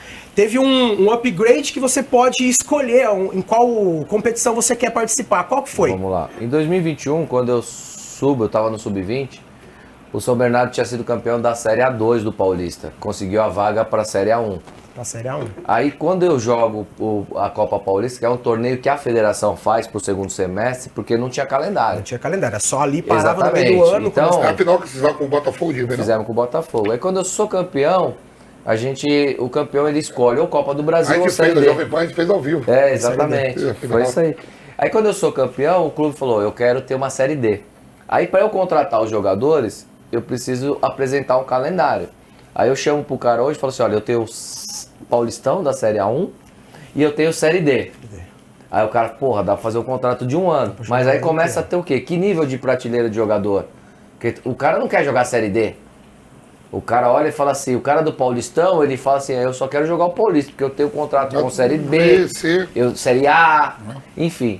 Aí quando a gente sobe pra Série C, eu consigo a vaga pra Série C, O nível de atletas melhor. melhora, porque aí eu consigo também a vaga pra Copa do Brasil. Então hoje o São Bernardo tem Sim, Paulistão, tem Copa, do, Brasil, e Série C. a Série C. A Série Série C, C, ela já é um nível bacana, E bateu na trave também. porque né? já paga bem. Pô, essa Série C... a gente- Calendário longo. Um calendário longo. São 19 Que jogos. legal, né? São 19 jogos na 19 primeira fase, jogos. depois o quadrangular. Então o jogador hoje, ele quer estabilidade também. Ele fala, porra, eu vou jogar a Série B e não vou receber? Ou eu jogo a Série C e tenho salário em dia? Que é o- Série C é transmitido, pô. É TV Brasil, um monte de canal Só- transmite. você, não, você não é muito fã do, do jeito, do estilo de jogo, calendário, você não da série C, né? Que Não, não, eu acho assim, é, é diferente, né? Porque assim, a Série D é a pior competição pra você subir, porque quando você passa a primeira fase, você tem o primeiro mata, o segundo mata e o terceiro mata. Então você só vai subir se você ganhar três mata-mata. E futebol é complicado. complicado. Na Série C, você tem é um turno só. Então se você jogar os oito melhores. os oito melhores, dois No grupo de quadra- quatro, dois- sobe dois de cada sobe dois de cada.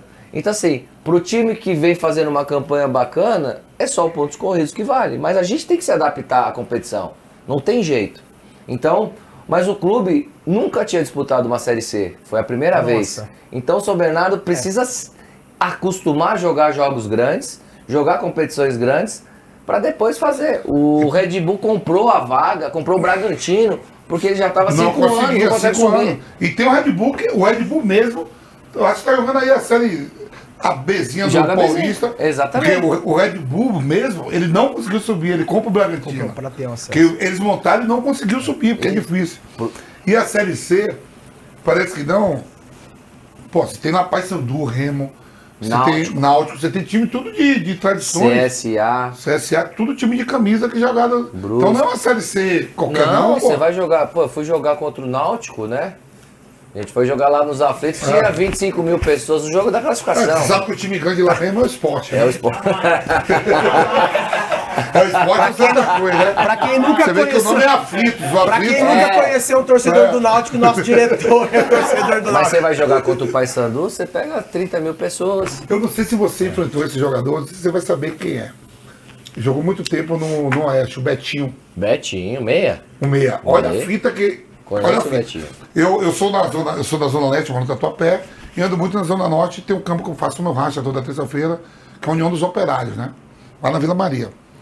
E aí eu tô sentado, eu chego para jogar um racha e tá tendo um jogo, União dos Operários, o time, o time né, nosso contra o time da, do Flamenguinho da Vila Maria. Eu tô olhando aqui e eu sou treinador do Sub-20 do Corinthians. Tá. Tô, tô de treinador do Sub-20 do Corinthians. Aí eu tô olhando o racha, eu tô vendo um camisa 10, cara. Falei, que é essa porra desse moleque aí? Não, pô, tem 22 anos. Eu digo, ó, isso é no sábado. Digo, mano, ó, chama ele ó, segunda-feira, o, o Corinthians tava naquela parceria com o Nacional. Sim. Eu falei, ó, segunda-feira se apresente lá no ônibus do Corinthians, uma hora da tarde. Que a gente vai ter um amistoso contra o Santo André, o Sérgio Soares é treinador do Santo André. Você vai entrar dentro do ônibus e quando alguém perguntar alguma coisa, você fala assim, ó, quem mandou entrar aqui foi Vampeta, e não precisa falar mais nada. Que eu ia com o meu carro, né? Acabou. Aí eu chego lá, Sérgio Soares jogou comigo, parceiro meu e tal, foi até meu treinador. Aí o Henrique Alves, que é o tio do Duílio, Duílio. do Duílio, fala: Ô, tem um moleque aqui dentro do ônibus, pode deixar, pode deixar entrar, eu que mandei. Mas o time é sub-20, ele falou que tem 22 anos. Eu digo, ô Henrique, eu não mandei o moleque entrar, eu sou o treinador. Você é o diretor. Beleza, chega lá, chega lá. Aí tá o final do William, que, que morreu, o Jadson. O Jadson, tava o Jonathan. Não é que Sei, você conhece? tudo que jogou. Todo mundo, né? O André Vinícius. Todo mundo, né? Aí eu.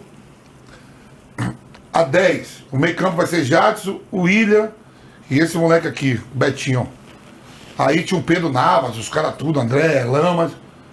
O Henrique, pô, mas o moleque tem. co- Henrique, eu sou treinador. Começa o coletivo. Esse cara Não, absurdo. acaba, velho. Aí o Henrique falou: onde foi que você descobriu essa porra? Digo, tô te falando. Aí o Soares disse pra mim: Vamp, como é que vai me prestar o 10 de vocês? Aí eu falei: não. Eu arrumei, cheguei lá pro Ayrton do Nacional, como é da parceria Corinthians e Ayrton. Nacional, tinha a folha de pagamento que já era do Corinthians. Ele não tem contrato com o digo, doutor Ayrton. Deixa o menino assinar pelo Nacional e paga aí um salário mínimo com o menino na vida. Mas eu, pô, mas botei pra jogar, o moleque arrebentou, foi pro Oeste, rodou aí, hoje tem três apartamentos, a vida resolvida. Tava agora, eu cheguei na dá Juventus. não largar ele nem morto. Tava, é, tava, na- tava na Juventus com o Jorginho lá, tava lá Sim. na Moca lá, cheguei pra ver um jogo, ele professor, cara, porra, melhor. Que legal. Tem um apartamento, comprei, consegui comprar mais dois, já tem um aluguelzinho tranquilo, tem uma minha barraca de. Montei um negócio lá pra minha esposa, resolvi minha vida. E um negócio de um sábado que eu cheguei. Não é que, assim, todo mundo fala assim, que o jogador fica rico, tem que ter 10 apartamentos, um bilhão, não é todo mundo que é o Neymar. Ele resolveu a vida dele, dentro da estrutura de vida dele, tem um apartamento, a família, a esposa, mais dois apartamentos de aluguel. E mais alguma coisa que ele montou pra mulher dele, falou, pô, velho, Passar necessidade jamais, né? O Betinho, aconteceu isso Betinho comigo. joga e o, demais, E o tá Henrique louco. chegou pra mim, velho, você é maluco, eu tô com uma folha de pagamento de 500 mil aí na base, você vai trazer mais? Eu digo, olha o menino jogando, pô. Os meninos estão tudo digo, ah, velho, eu não quero saber não, eu sou o treinador Isso é a porra aqui. realidade do futebol brasileiro. Eu sou treinador. É isso e aí. o Betinho, isso eu te perguntei, que todo mundo conhece. Marcelo, nós estamos com pouco tempo aqui, mas tem algumas coisas que eu quero perguntar ainda. É, na época, de, na época da, da, da polêmica das apostas, teve problema no seu vestiário? Nós tivemos um jogador, que era o Fernando Neto, que estava envolvido, que ele estava envolvido no operário de Ponta Grossa. E aí a gente contratou. E ele no primeiro momento disse que não tinha envolvimento nenhum, depois ele abriu, porque apareceu, e aí a gente reincidiu o contrato dele. E como que ficou? Ah, é um momento complicado você ter um jogador ali, né? Porque a gente tinha sido campeão da Copa Independência e ele bateu o pênalti decisivo do título, né? Se ele perde o título, eu já tinha matado ele, né? Você imagina. Então, assim, é muito complicado, é muito ruim isso daí, né? É, os caras estarem envolvidos.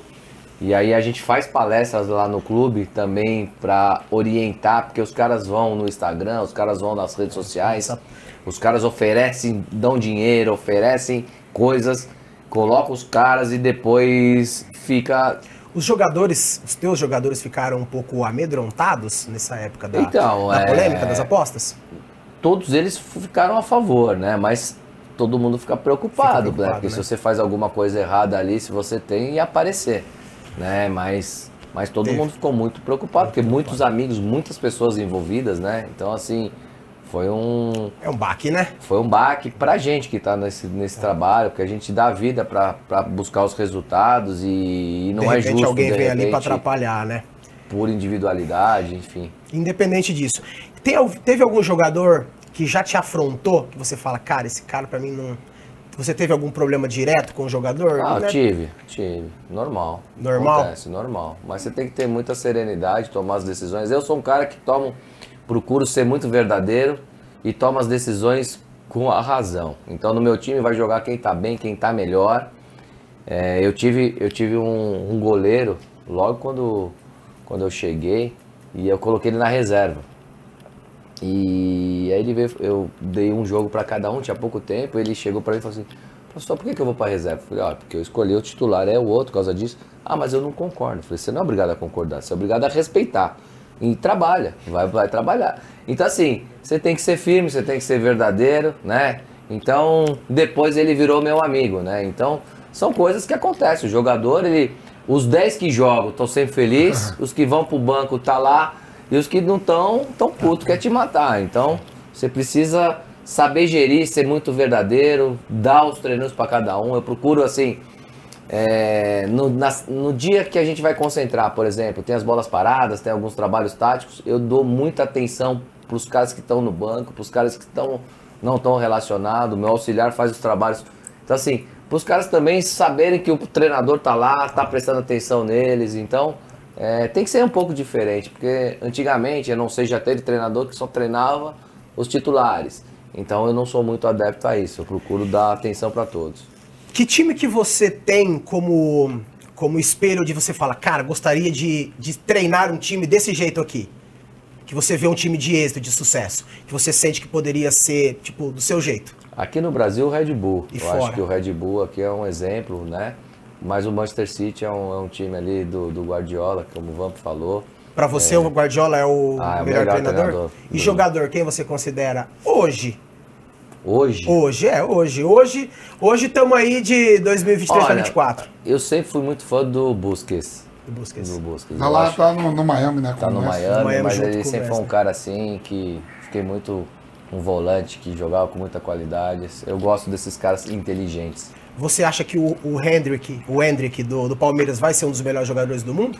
Olha, não sei, cara. Se ele continuar, torço muito. Porque eu acho que o brasileiro precisa só mudar um pouco, é, ter essa responsabilidade, ser profissional. Porque você só vai chegar lá se você for profissional, respeitar as coisas todas. Qualidade ele tem, não tenha dúvida.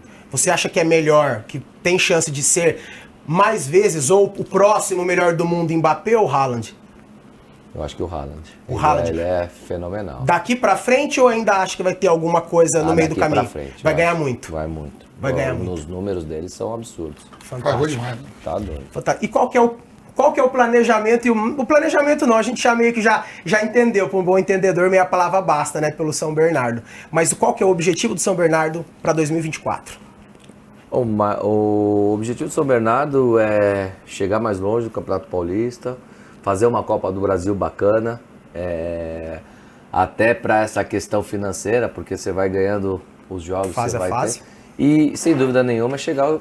Tem, esse é o sorteio, não? De, sabe Não, pegar, dia né? 16. Dia 16 Dia agora. 16 agora sai o Congresso Técnico e subir para a Série B, porque, porque quando a gente sobe para a Série B, a- a- as contas elas se fecham um pouco mais, né? Porque é, o, o- investidor ele tem que acabando a o Paulistão ele tem que pôr um valor, um aporte financeiro todo mês para as contas fecharem, né? Então não é fácil também.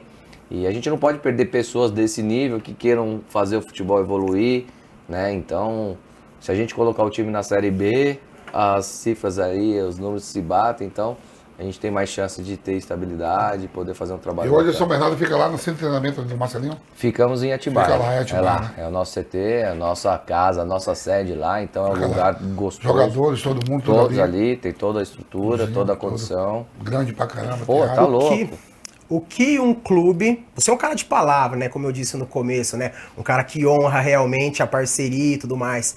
Mas o que, que um clube precisa? O que, que o clube tem que fazer para ter o Márcio Zanardi como seu treinador? Putz, cara, eu, eu tive várias propostas para sair desde o ano passado. Eu acho que assim, lealdade, organização, projeto importante, né? A Série B, por exemplo, esse ano ela foi um triturador de treinadores. Treinador fazendo três jogos e sendo mandado embora. E assim é muito ruim isso daí. Então acho que você precisa ter tranquilidade. É, você chegar num time que tenha organização, que tenha profissionais, que tenha metodologia. Eu acho que é isso que eu olho bastante para poder dar uma sequência na minha carreira.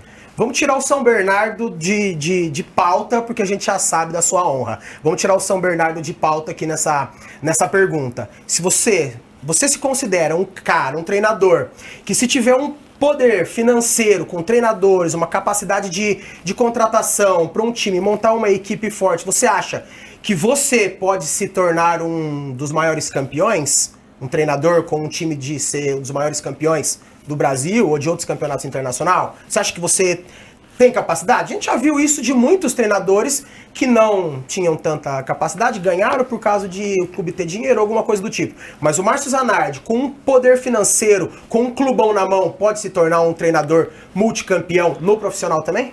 Ah, se eu não acreditar em mim, quem vai acreditar, né? Eu me preparo sempre, né? Outro dia me perguntaram o que, que você, você quer chegar aonde? Eu falei, eu queria ser um treinador para chegar numa Champions League. Sonhar não custa, mas eu me preparo. Então, assim, se eu tiver oportunidade, com certeza eu vou fazer um grande trabalho. É, e a última pergunta, ele já que eu ia fazer, ele já respondeu, né? Aonde você gostaria de chegar como, como treinador de futebol? É isso, eu, eu falei que eu queria ser um treinador de uma Champions League, chegar numa seleção brasileira. A gente se prepara, Fantástico. que acho que é o mais.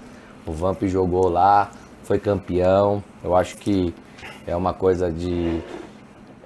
Deve de ser. tempo, tudo ao seu tempo. Deve ser, né? E E assim, trabalho, e a gente trabalhar. tem que trabalhar, a gente tem que se preparar, saber onde nós estamos, entendeu? Sei da minha realidade, não é fácil. Tem treinadores muito bons, tem coisas muito boas, então assim, fazer a coisa certa, fazer as coisas no momento E o que, certo. mais, o que mais o país precisa é treinadores novos, pô. Acabar É. com essa mesmice aí que tá foda. É isso aí, ter coragem, Você treinaria uma seleção de outro país? claro. Claro. Por que não? É, você acha que você concorda com essa toda essa polêmica de a seleção brasileira possivelmente ter um treinador de fora? Ou você acha que não, que temos capacidade, treinadores capazes de fazer o nosso time virar aqui dentro mesmo? Cara, é... muitos treinadores brasileiros trabalharam fora, trabalharam em seleção, por que não pode vir de fora? Não tem, tem espaço para todo mundo e para quem é bom. Você é a favor disso? um. E atualmente nosso treinador é Fernando Diniz. Você você achou legal? Você concordou com quem é? Não, é quis, dele, você viu o homem falando, viu? né? Viu? É quis mesmo. Eu tenho que perguntar pra você porque vai ficar muito da hora disso Mas daí. você não viu ele falando que Viu? amigo toma curso com o Fernando Não Diniz? Você importa, tá quero- irmão? deixa Ah, eu, então deixa eu Vamos naquela explicar. parada lá, tenho que levar Viu? naquela parada. Não, verdade. Você, acha, negócio, você é, bem. com- você acha que o treinador da seleção Vamos ali comigo. de hoje era o Fernando Diniz? A melhor opção? Tem que ser o Fernando. Pronto, Vamp. Eu só que queria que ele respondesse. Pode, já a opção. respondeu Olha a resposta. Eu só Ai, queria que ele respondesse. Tá nos aflitos Você aí. vai ver na hora que Tá você, ass- você vai ver na hora que você assistir o vídeo que ficou bom essa parte Você não viu essa parte que Diniz, não? Mas é isso aí, Vamp. Tudo É, certo? tranquilo. Tudo certo por hoje? Estou precisando mesmo. Tamo junto aí, Beleza, parceiro. obrigado. É isso aí. Marcião, Fica. obrigado mais uma vez. Obrigado, tá? Obrigado realmente por ceder seu tempo. Parabéns Que pelo isso. trabalho. Tenho certeza que 2024, 2025 e muito muito em diante, você vai ser.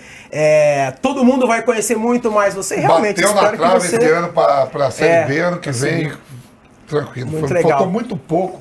Ah, experiência. Eu tava vendo, o Diego já subiu aí. Isso foi, foi um domingo de, Foi de domingo. noite, né? Foi mais ou domingo, menos. foi domingo. Eu olhei assim e digo, depois eu digo, pô, o, o Operário fez o gol aos 42, 45, mais ou menos. Foi isso aí.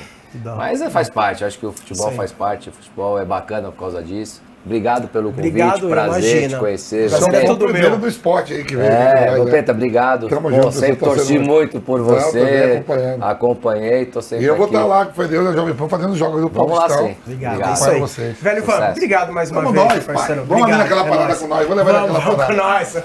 Eu vou falar mais uma vez, aqui é o certo e errado andando de mão dada aqui. Beleza, então. É isso aí, pessoal. Terminamos mais um Campeões da Resenha, hoje com o Márcio Zanardi, treinador de São Bernardo, o querido Bernô. Muito sucesso em 2023 e eu desejo pra ele, pro São Bernardo, pros outros times também, mas em especial ele que tá nessa ascensão e é um cara muito bacana, um cara muito sereno, um cara que transmite paz. Eu desejo muito sucesso nos próximos anos. E eu espero que vocês tenham gostado do nosso Campeões da Resenha hoje. Deixa aí nos comentários quem você gostaria de ver aqui no nosso Campeões da Resenha, trocando uma ideia comigo com o Vamp, fazendo um churrasquinho, é claro. Comenta, compartilha com todo mundo para esse vídeo aqui chegar para o maior número de pessoas e o nosso Campeões da Resenha ir lá pro topo. Pique São Bernardo. Beleza, pessoal? Até a semana que vem. Um beijão a todo mundo. Valeu, é nóis.